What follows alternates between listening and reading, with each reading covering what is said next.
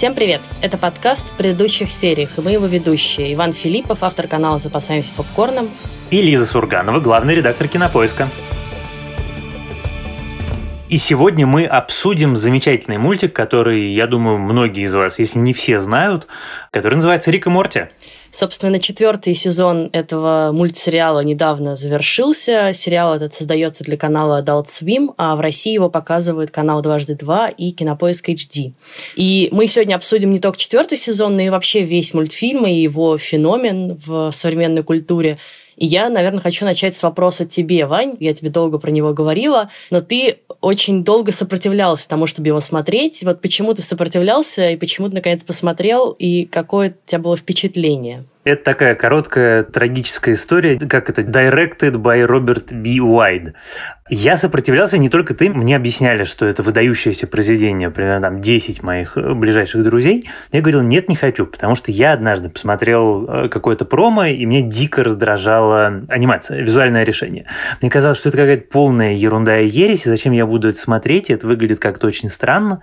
А потом я вдруг понял, что и это на самом деле тоже важный момент, про который, мне кажется, нам нужно поговорить, что степень влияния Рика и Морти на современную массовую культуру, на поп-культуру, в самом хорошем смысле этого слова, и глобально на жизнь вокруг нас, она достигла такого масштаба, который, во-первых, сопоставим уже с «Игрой престолов», просто с поправкой на другое поколение, а во-вторых, ну просто Рик и Морти везде. Ты перестаешь понимать какие-то важные вещи в других художественных произведениях или в других текстах, если ты их не смотрел, и я решил, что надо попробовать. Э, я начал смотреть. К концу первой серии я орал на ноутбук. Я посмотрел первый сезон, типа, за несколько часов.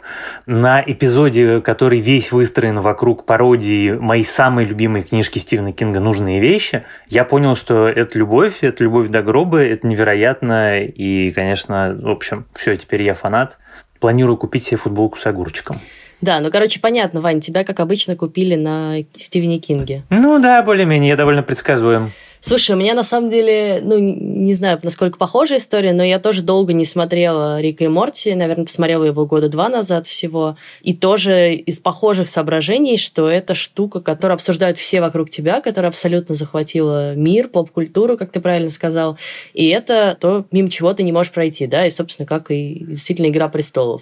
Даже люди, которые не очень, кажется, э, тяготеют к жанру фэнтези, пошли смотреть «Игру престолов», потому что что же это такое, что обсуждают миллионы миллионы людей по всему миру. Ну, а Рик и Морти, до секундочку, там, я не знаю, как сейчас, но в семнадцатом году был самым популярным ситкомом на американском телевидении. То есть его смотрят, ну, миллионы людей не только в Америке, но и действительно по всему миру. И давай сейчас попробуем немножко разобраться в секрете, да, этого успеха. Я тут сразу хочу сказать, что я всегда немножко робею при обсуждении подобных сериалов, настолько насыщенных всякими отсылками, какими-то фанатскими шутками, бесконечным каким-то мета-юмором, потому что понятно, что как бы ты ни старался, в 40-минутный подкаст это просто все никогда не влезет. Это бессмысленно даже за это браться. И тут давай сразу скажем, что мы этим заниматься тут не будем. Да? Есть куча... Да мы не сможем, мы бы очень хотели, но это просто невозможно физически. Ну да, есть куча материалов, сайты и прочие, посвященные всем этим разборам. Можно изучать их там, да, но мы тут даже к этому приступать не будем. Про что я хотела сказать? Вообще я не большой большой фанат взрослой анимации, потому что, ну вот как-то оно у меня не сложилось, да, я предпочитаю сериалы с реальными людьми, с реальными актерами, но Рика Морти действительно выделяется на общем фоне, Наверное, у взрослой анимации есть такой, знаешь, какой-то, может быть, для меня, может быть, ошибочно, был какой-то флер такого часто слишком жесткого и слишком циничного юмора, и часто еще как бы юмора ради самого юмора, да, ну вот там Южный парк я, например, не люблю, потому что мне кажется, что я просто устаю от этих бесконечных, э, довольно глупых, на мой взгляд, шуток, таких очень приземленных, да, и там Бивис и Батхит какой-нибудь, да, а, а здесь, конечно, с одной стороны... Слушай, ты знаешь, оказывается, новая поколение зрителей не знает, что такое Бивис и Батхит. Ну, может, и... Я уже столкнулся с этим 10 раз. То есть люди, рожденные после 2000 года, не знают, кто такие Бивис и Батхит, и я, конечно, прям печалюсь. Это какая-то, мне кажется, моральная деградация, нет? Может, и слава богу, я хотела сказать наоборот. Короче, я никогда не была фанатом Бивиса и Батхита, и, в принципе, все эти мультики, они обычно мимо меня. Но вот Рик и Морти я действительно посмотрела целиком. Бивис, он сказал зиськи. Да, да. И Я думаю, что это, конечно, потому, что это все такая ширма, за которой кроется огромная сложная философия и э, как бы на самом деле настоящая драма, да, потому что все это только пытается играть в ситком, но на самом деле мы, конечно, понимаем, что каждая серия предлагает нам какую-то трагическую, драматическую проблему, и вообще весь сериал рассуждает о там, проблемах семьи, одиночества, депрессии, смысла жизни, и это все уже выходит на совершенно другой уровень. Мне кажется, это как раз самое точное определение причин популярности, потому что, помнишь, мы с тобой даже в выпуске про Великую это как-то показательный обсуждали. Сатира, пародия и, в принципе, такой жесткий юмор работают только в связке с искренней драмой. Когда у тебя одно уравновешивает другое, у тебя получается что-то вот такое сбалансированное, не слишком острое, не слишком крепкое, не слишком сладкое. И для меня момент, когда я понял, почему, это, опять-таки, я не претендую на высшее знание. Это вот мое личное объяснение лично для себя. Но мне кажется, что момент, когда я понял, почему Рик и Морти так популярны, это момент, когда я понял, что это сериал про любовь. Это на самом деле вот вообще не про приключения, вообще не про множественные миры, не про цинизм, не про что-то еще. А это конкретно про любовь во всех ее проявлениях. Про э, любовь мужчины и женщины, история Бета и Джерри. Это история про любовь брата и сестры. Это история про любовь внука и э, дедушки. Но самое главное, как мы, в общем, понимаем в финале четвертого сезона, что вся эта история, она в первую очередь про любовь отца и дочери. И это самая, в общем, такая главная стержень, на который вращается это все. И поскольку эмоции настоящие, они могут быть спрятаны как угодно, они могут быть выражены как угодно и сформулированы как угодно. Но они есть, и зритель это чувствует. И он понимает, что с ним разговаривают, с одной стороны, абсолютно всерьез, как бы предлагая сопереживать живым, настоящим людям, с другой стороны, помещают это в пространство абсолютно фантасмагорических приключений с каким-то таким уровнем безумия, которого я даже не понимаю, есть ли в природе вещества, запрещенные законом, которые дают такие приходы, потому что мне кажется, что нету. Вы знаешь, это выражение английское, оно мне очень нравится, fly on the wall, когда говорят, что хотел бы понаблюдать, как что-то происходит, ты говоришь, что I wanted to be a fly on the wall. Так вот, я бы хотел быть вот этим самым мухой, которая сидит на стене комнате, в которой сценаристы придумывают эпизод с огурцом, что Рик превращается в огурец и убивает русских мафиози, захватывает русское посольство, потом прикатывается на психотерапию. Это вот прямо вау. Это, конечно, огромный бонус того, что это анимация, да, потому что вот мы говорили о разных с тобой безумных и смелых сериалах, и, там из последних это «Великая» и «Хорошая борьба», и, конечно, при всем уровне сатиры и при всем безумии, царящем в этих сериалах, они никак не могут подняться на такой уровень, потому что просто тебе многие вещи проще нарисовать, но не сыграть, да, ты, ну, как бы реально вот это все было бы невозможно вообразить в, в фильме или в сериале с настоящими актерами, и я надеюсь, такого никогда не произойдет, хотя, кажется, какие-то слухи ходили, да. Потому что ты можешь позволить своей фантазии путешествовать безгранично на месте аниматора, на месте сценариста, да, придумать миллионы миров, поубивать в них всех своих героев, изобразить их в самых разных вообще видах и формах, да, вот это прекрасный момент в новом сезоне, где Рик все время, значит, оказывается в какой-то новой вселенной, где он то креветка, то фашистская креветка, ну вот, вот это вот все прекрасное безумие. И это, конечно, супер круто, да, вот это действительно то, за что, безусловно, стоит ценить анимацию. Это факт. А я хотела сказать, что вот ты говоришь, что это сериал про любовь, но, на мой взгляд, все-таки он про семью. И даже те отношения, которые ты перечислил, это все семейные отношения, да, это все равно ну, конечно. про бесконечные сложные взаимоотношения в довольно, казалось бы, простой и небольшой семье, да, и про то, что отец бросил своего ребенка, и про то, что брак не сложился, а произошел только потому, что Бет забеременела, да, и как она не хотела рожать Саммер, и Саммер это узнает в какой-то момент.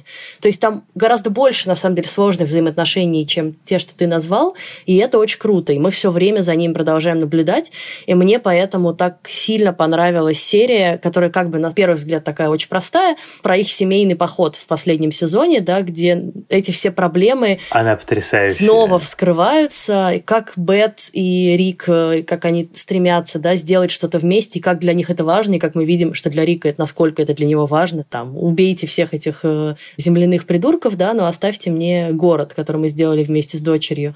Прекрасная потом в финальной серии вот эта пародия на Люка и Лею, да, то, как они все шпыняют Джерри бесконечно, и, и как он за это отыгрывается на них. И, конечно, поэтому это все очень близко каждому человеку на самом деле. Да? Понимает он все эти сложные отсылки, шутки, аллегории. Смотрел и читал он вот этот огромный корпус фильмов, книг и сериалов, на которых основан Рик и Морти или нет. Все равно ему интересно смотреть этот сериал. И это очень важная штука, да, которая и держит, я думаю, зрителя.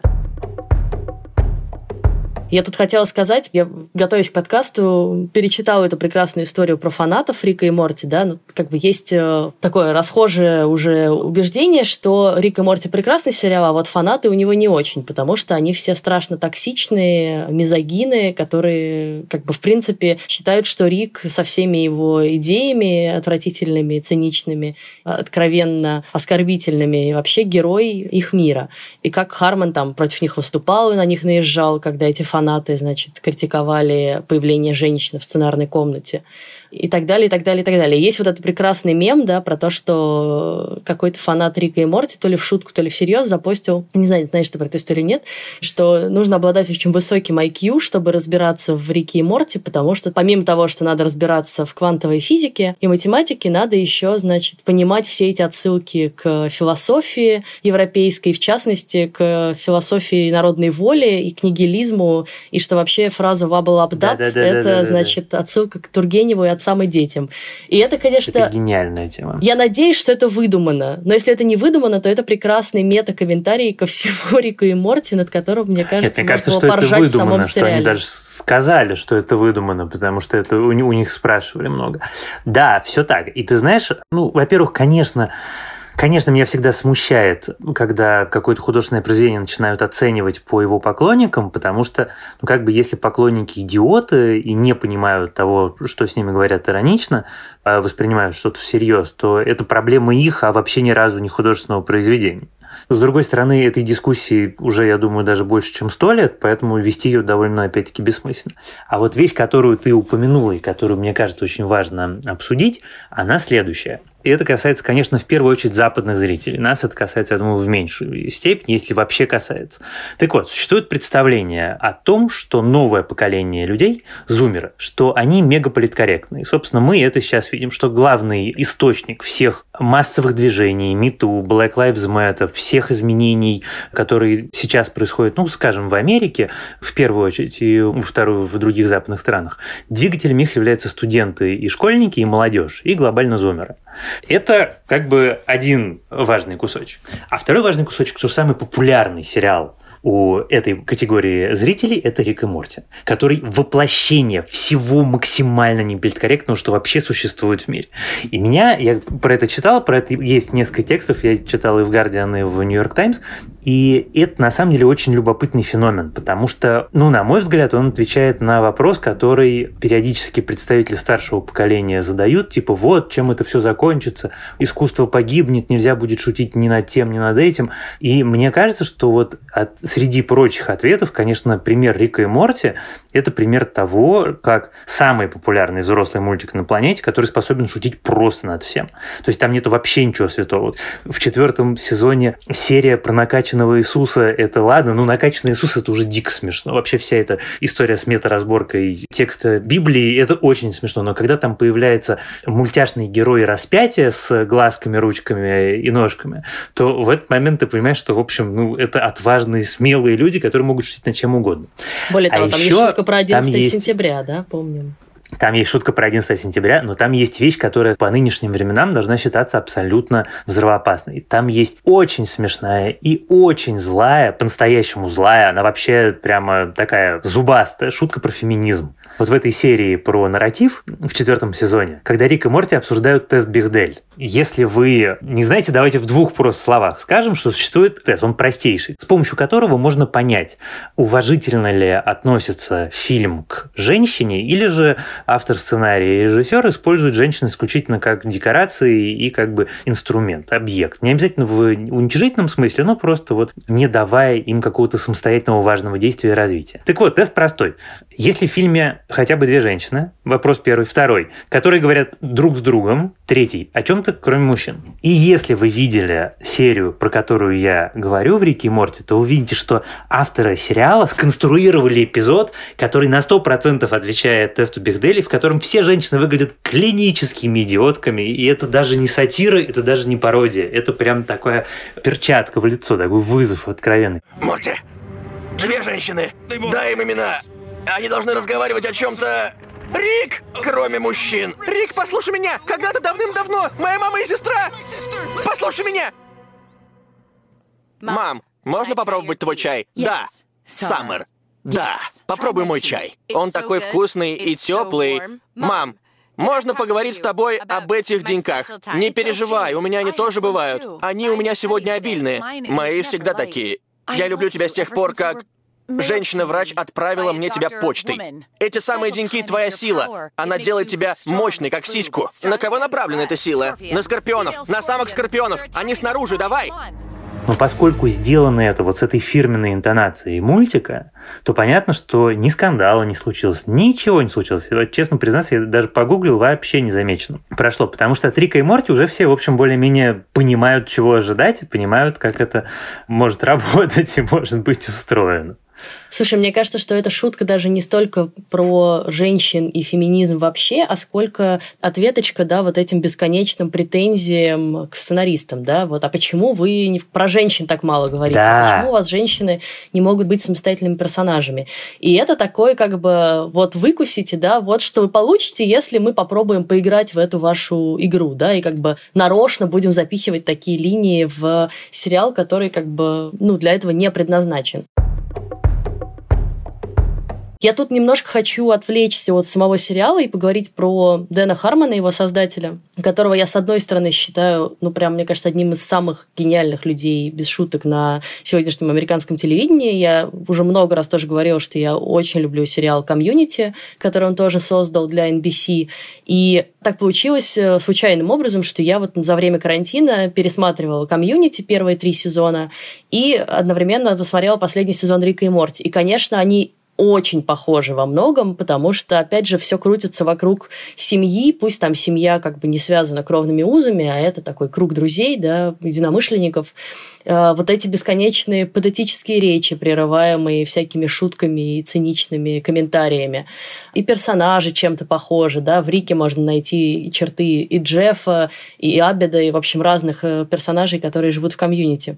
И это очень круто видеть вот такие штуки. И, конечно, бесконечные тоже мета-отсылки к массовой культуре, к «Доктору Кто» и к научно-фантастическим тоже всяким фильмам и сериалам. Приятно видеть это сходство. Конечно, Рик и Морти ушел куда дальше, опять же, и, в первую очередь за счет анимации, и за счет юмора, который гораздо более жесткий и циничный, чем мог себе позволить все-таки телевизионный ситком. Ну так вот, Дэн Хармон, помимо того, что он создатель вот этих прекрасных сериалов, известен еще как ужасно сам по себе неприятный человек, сложный персонаж, который все время как бы проекты его закрываются, его увольняют, еще что-то.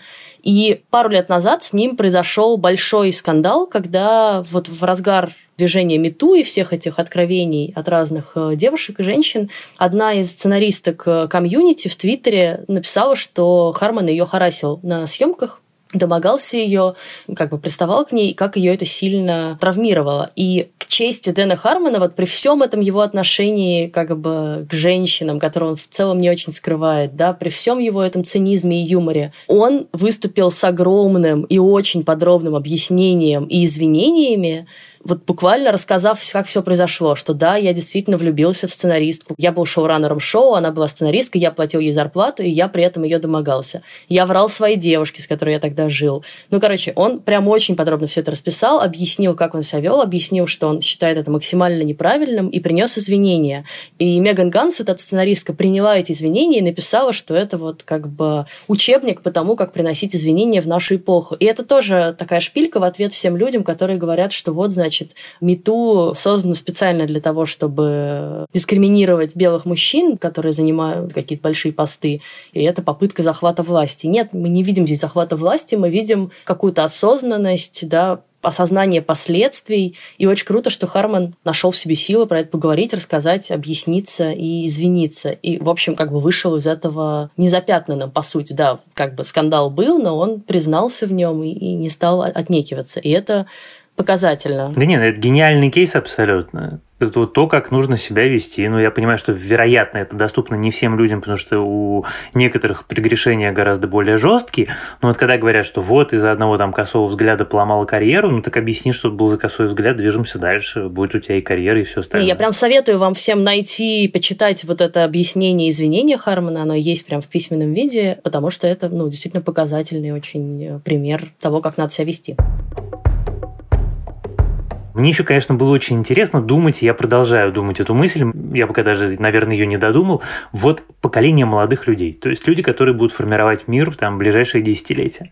И их самый любимый сериал – это сериал о том, что надежды нет, ты не уникальная снежинка, ты на самом деле один из тысяч и тысяч муравьев, раскиданных в миллиарде галактик и параллельных миров. И что твоя жизнь ничего не стоит, потому что она одна из э, миллиардов.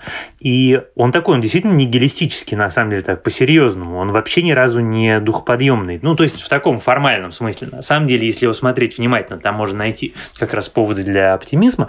Но формально Рик, э, в общем, довольно ужасный персонаж, который все время говорит про то, что жизнь конечна, конечна внезапно, что дальше ничего нет, и что если ты думаешь, что ты особенный, то ты нифига не особенный.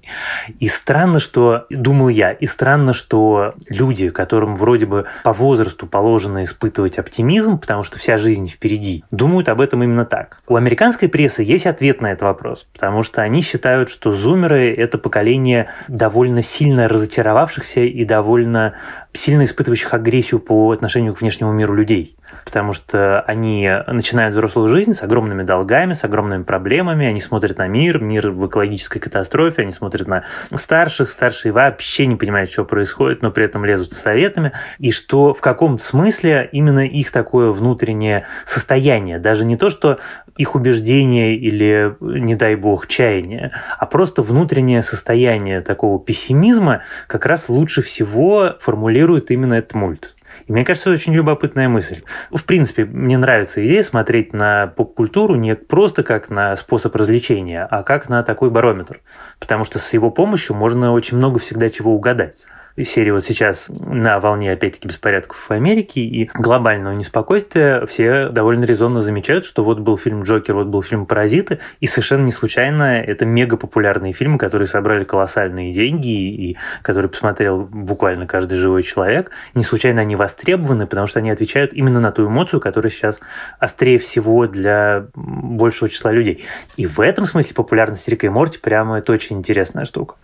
Слушай, ну я тут, во-первых, хочу сказать, что все-таки Рик и Морти это не, не только зумерский сериал, да, его точно так же смотрят и 30-летний, и 40-летний, он очень популярен и у людей там нашего с тобой возраста и старше, и тоже по понятным причинам. Все-таки это не зарезервировано только для молодых. А второе, мне кажется, что все-таки в Рике и Морти есть, несмотря на весь нигилизм и разочарование в мире, внятный ответ, что делать, чтобы как-то чувствовать себя лучше. Да? И, и опять же мы возвращаемся к теме семьи. Это близкие тебе люди, это любовь, это отношения с теми, кто тебе дорог, и даже мы видим, что вот этот циник и нигилист Рик ценит и свои отношения с Морти, и как он как бы растет в своих отношениях с ним, да, и начинает его любить, ценить, заботиться о нем и делать что-то для него. Это и его отношения с Бет, конечно, очень для него важные. Там, опять же, мы видим в конце сезона вот этот прекрасный твист, где он, значит, создает клона своей дочери, чтобы сделать ей приятное, и перемешивает их, и не хочет сам знать, какая из них кто. И как бы и Морти находят на самом деле отношения с семьей, в конце концов, какой-то баланс. И, в общем, все они так или иначе, несмотря на свое презрение и шутки по этому поводу, все равно возвращаются к одному и тому же. И это, ну вот, тебе ответ. Ну да, это такая очень стройная философия, что твоя жизнь может ничего не значить, ты можешь быть действительно там тараканом среди миллиардов вселенных, но это не важно, потому что если у тебя есть семья, то будут люди, которым ты важен. И в этом смысле такая очень стройная философия, очень классная, и мне она как раз страшно нравится. Я, пожалуй, и благодаря этому тоже так нежно отношусь к этому мультику. Ну, я говорю, и это философия, которую Харман на самом деле исповедует давно, и в комьюнити все то же самое, да, несмотря на все безумие окружающего тебя мира, и даже там, если у тебя нет собственной семьи или она тебя предала, то у тебя есть вот обретенная семья в виде друзей, например. Ну, то есть это не замыкается на биологической семье. Я еще хотела поговорить про прекрасную совершенно серию про последствия, вот про Чанский с Ватой, да, и про то, где Морти пробует вот эту штуку позволяющую вернуться на предыдущий сохраненный уровень, она, конечно, меня восхитила. Ну, знаешь, это как черное зеркало, да, когда мы все мечтаем о каких-то девайсах, которые, кажется, изменят нашу жизнь к лучшему, да, которые позволят нам что-то делать, чего мы не умеем. И вот девайс, который тебе позволяет в любой момент времени, да, пересохраниться и зайти на предыдущую там ступеньку и сделать все по-другому. И как он жестоко подводит Морти вот в отношениях с этой девушкой, которую он наконец обрел. Это, конечно, большое размышление на тему последствий любых своих поступков, и оно мне понравилось еще не только тем, что Морти разочарованный, тем, что отношения эти разрушены, да, и как он там из раза в раз возвращается, она снова бьет его по лицу, но и тем, что это все не просто как бы выдумка, и как бы я создал девайс, который позволяет такую штуку сделать, а этот девайс создает еще мультивселенные, в каждой из которых Морти умирает. То есть это еще, мне кажется, такое мета-мета, да, про последствия, потому что мало того, что ты разочарован, но ты еще и терял какие-то частички себя, и из-за тебя погибали твои же собственные клоны в других измерениях. И это прям круто придумано, потому что обычно ну, мы такого уровня жесткости и мрачности не видим в научной научной фантастики все-таки. Ну да, и в этом обаяние, потому что Рик и Морти же предельно жестокий. Ну то есть понятно, что это анимация, но что-то более жестокое представить себе просто физически, мне кажется, невозможно. То есть даже Хэппи местами мой любимый бледнеет по сравнению с тем, что они творят. Но у этого всегда есть какой-то смысл. И да, конечно, эта серия мне страшно понравилась, потому что там еще есть отсылка на фильм «Между нами горы» с Адресом Эльбой. И это прям, ну как-то он такой весь классный, вкусный. Потом финал такой жесткий, когда тебе говорят, что вот ради того, чтобы ты там пошел пошел, посмотрел на стриптиз, потрогал стриптизерш, оказывается, умер человек, и это, конечно, мега придумка.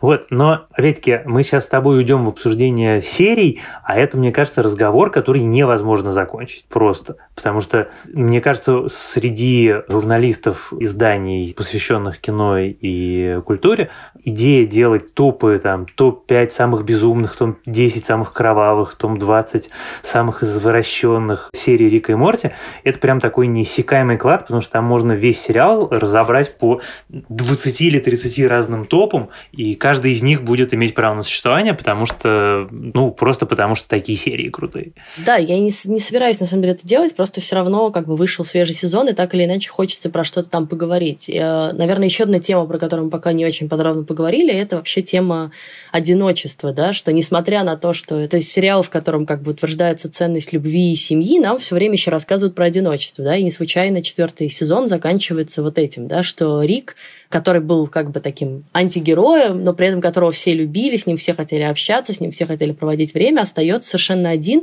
и его собственная семья, которая, казалось бы, от него была как-то зависима, отворачивается от него и, наконец, говорит, что спасибо, ты нам не нужен, зато у нас теперь есть две классные мамы, и нам и с ними хорошо.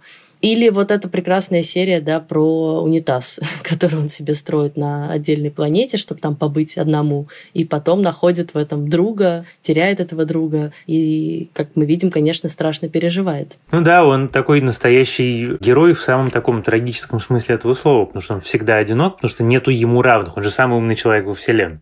Даже не просто Вселенной, а в бесконечных Вселенных. И мне кажется, что вот это про то, что он самый умный человек во Вселенной и при этом не может обрести счастье, это тоже некоторая ирония ирония над теми фанатами Рика и Морти, которые считают, что смотреть этот сериал могут и понимать его только люди с самым высоким IQ. Да? Вроде бы тебе весь сериал про это говорит, что это как раз не достоинство, чувак. Это вполне себе ведет к большим проблемам. Ну да, во многих знаниях многое печали. Но он действительно, ты прав, очень интересный герой, потому что он, ну, как бы вызывает одновременно все чувства разом, да, и, и отвращение, и симпатию, и как бы желание с ним тусоваться, и желание больше никогда его не видеть. И это очень смешно, как там в Морте мы на протяжении одной серии можем это все просто наблюдать, все эти оттенки эмоций и спектрах.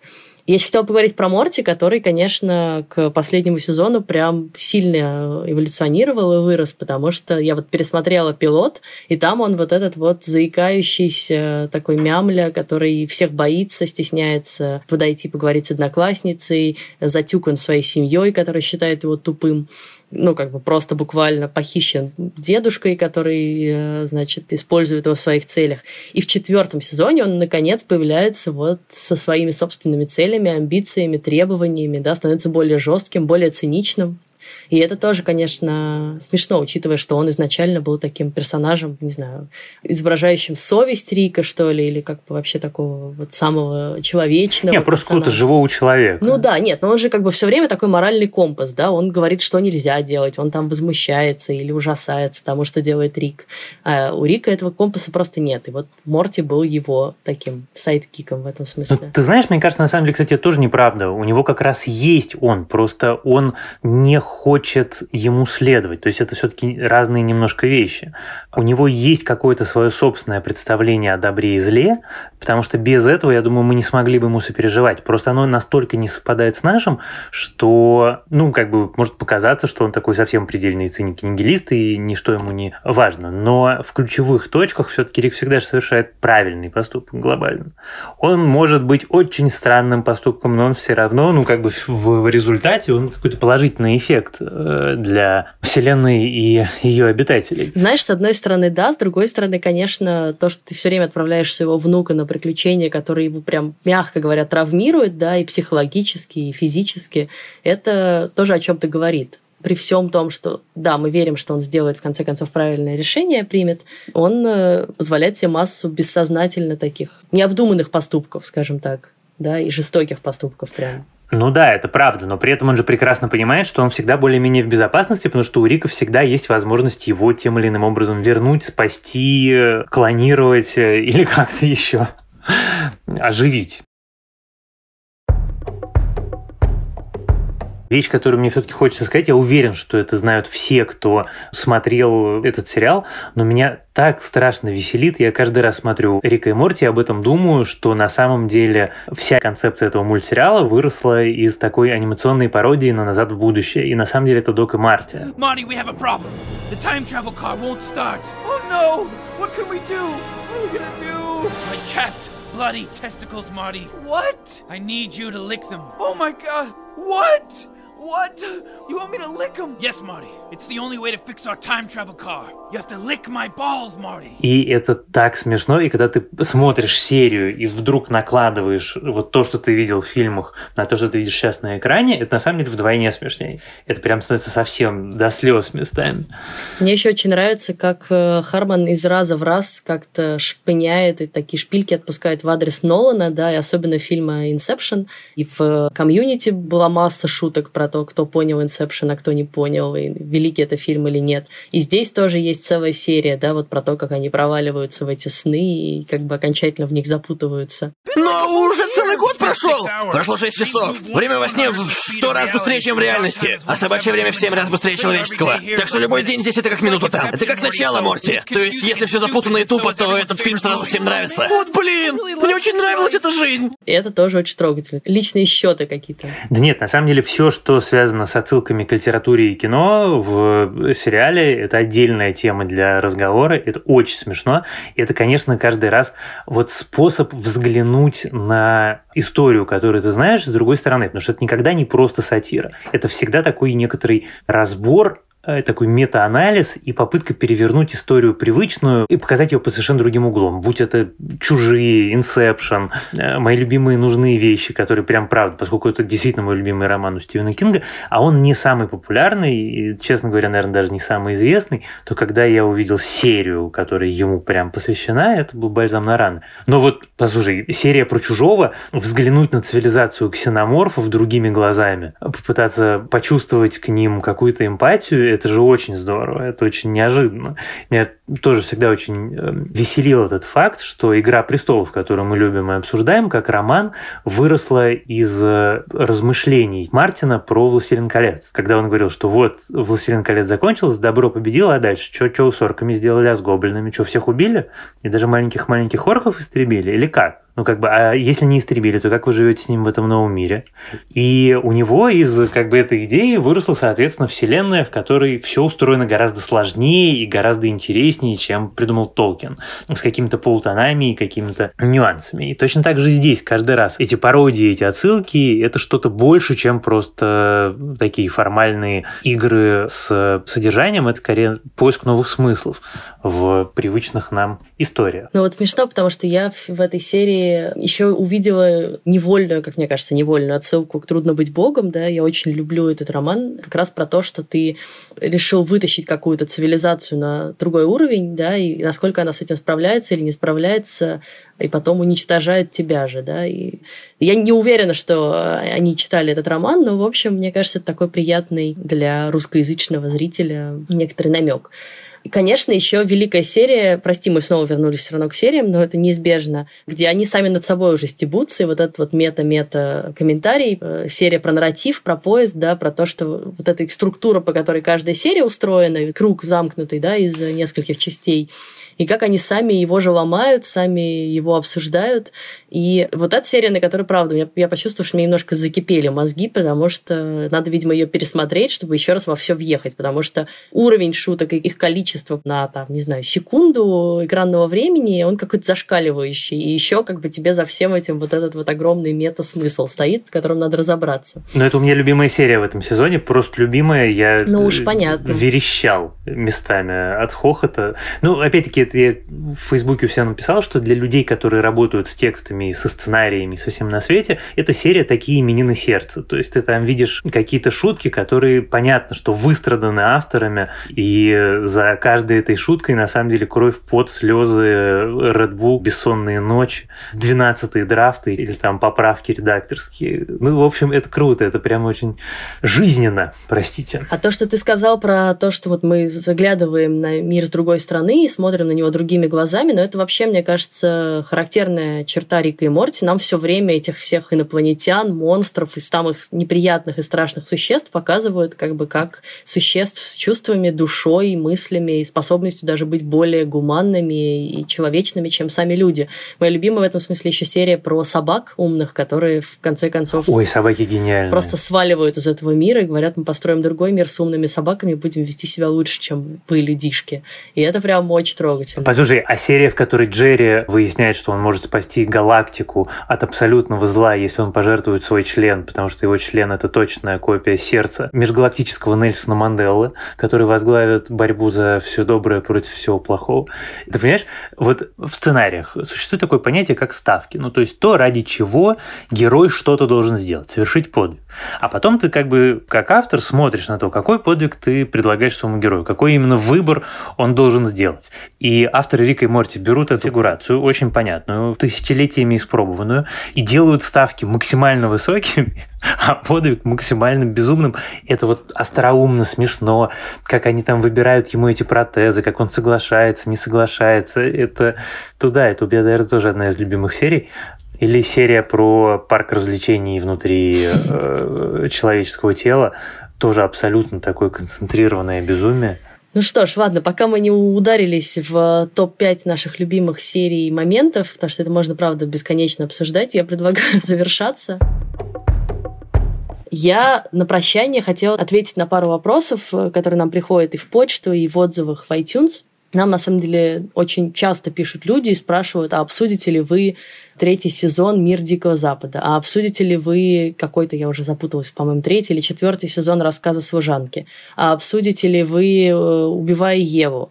И так далее, и так далее. И я хочу просто разом на все эти вопросы ответить. Э, какая тут есть проблема? С одной стороны, это все хорошие сериалы. Или, по крайней мере, они начинались как хорошие сериалы. Я не знаю, согласится со мной Ваня или нет. Но все эти сериалы меня как-то дальше первого сезона не пошли. То есть я пыталась смотреть и «Мир Дикого Запада», и рассказ «Служанки» я даже там как-то далеко продвинулась, но потом все-таки отвалилась. И все-таки мне кажется, что все они так или иначе сдают к какому-то там второму, третьему сезону, и поэтому, ну вот даже ради того, чтобы доставить вам удовольствие и записать подкаст, я прям не уверена, что я хочу досматривать это и разбираться в этом. Хотя я понимаю, что много людей до сих пор э, их смотрят. Ну, я, пожалуй, с тобой соглашусь. Но? Нет, нет, нет, я, пожалуйста, соглашусь, потому что «Мир Дикого Запада» третий сезон я еще не посмотрел что-то как-то не хочется. Мне понравилось, как второй закончился. «Убиваю Еву» я не смог осилить дальше начала второго сезона, потому что это классно, обаятельно, но это в концентрированном виде мне тяжело. Ну, я не вижу разумного обоснования, почему мне нужно это дальше смотреть.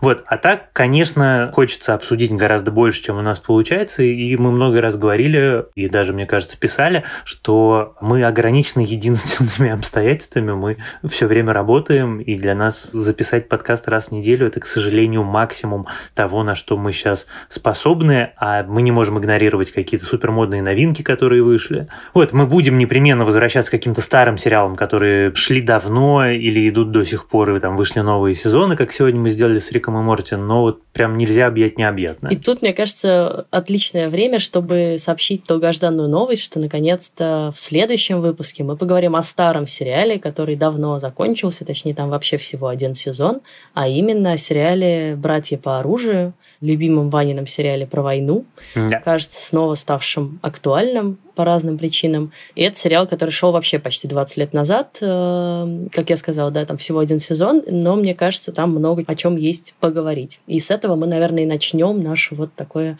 регулярное возвращение к старой классике. Сериал «Братья по оружию» выходил на HBO, значит, в России его можно посмотреть на медиатеке или на Кинопоиск HD по нашей с ними совместной подписке. В сериале всего 10 серий, так что идите посмотрите их перед тем, как слушать наш подкаст, если вы этого не делали. Лиза, а как ты думаешь, надо ли нам перед тем, как мы будем обсуждать «Братья по оружию», прочитать эту нелепую статью Путина с фальшивой цитатой Гитлера? Нет, пожалуйста. С вами был подкаст в предыдущих сериях. Пожалуйста, ставьте нам оценки в iTunes, пишите нам отзывы, подписывайтесь на нас в Яндекс Музыке и в YouTube, и где вам удобно слушать подкасты. Еще нам можно писать отзывы в приложении CastBox. Пишите нам письма на почту подкаст собакакинопоиск.ру. Что-то нам давно не приходило ничего свежего, а мы очень любим ваши письма и любим их зачитывать прямо в наших выпусках. С вами были Лиза Сурганова и Иван Филиппов. Пока. Пока.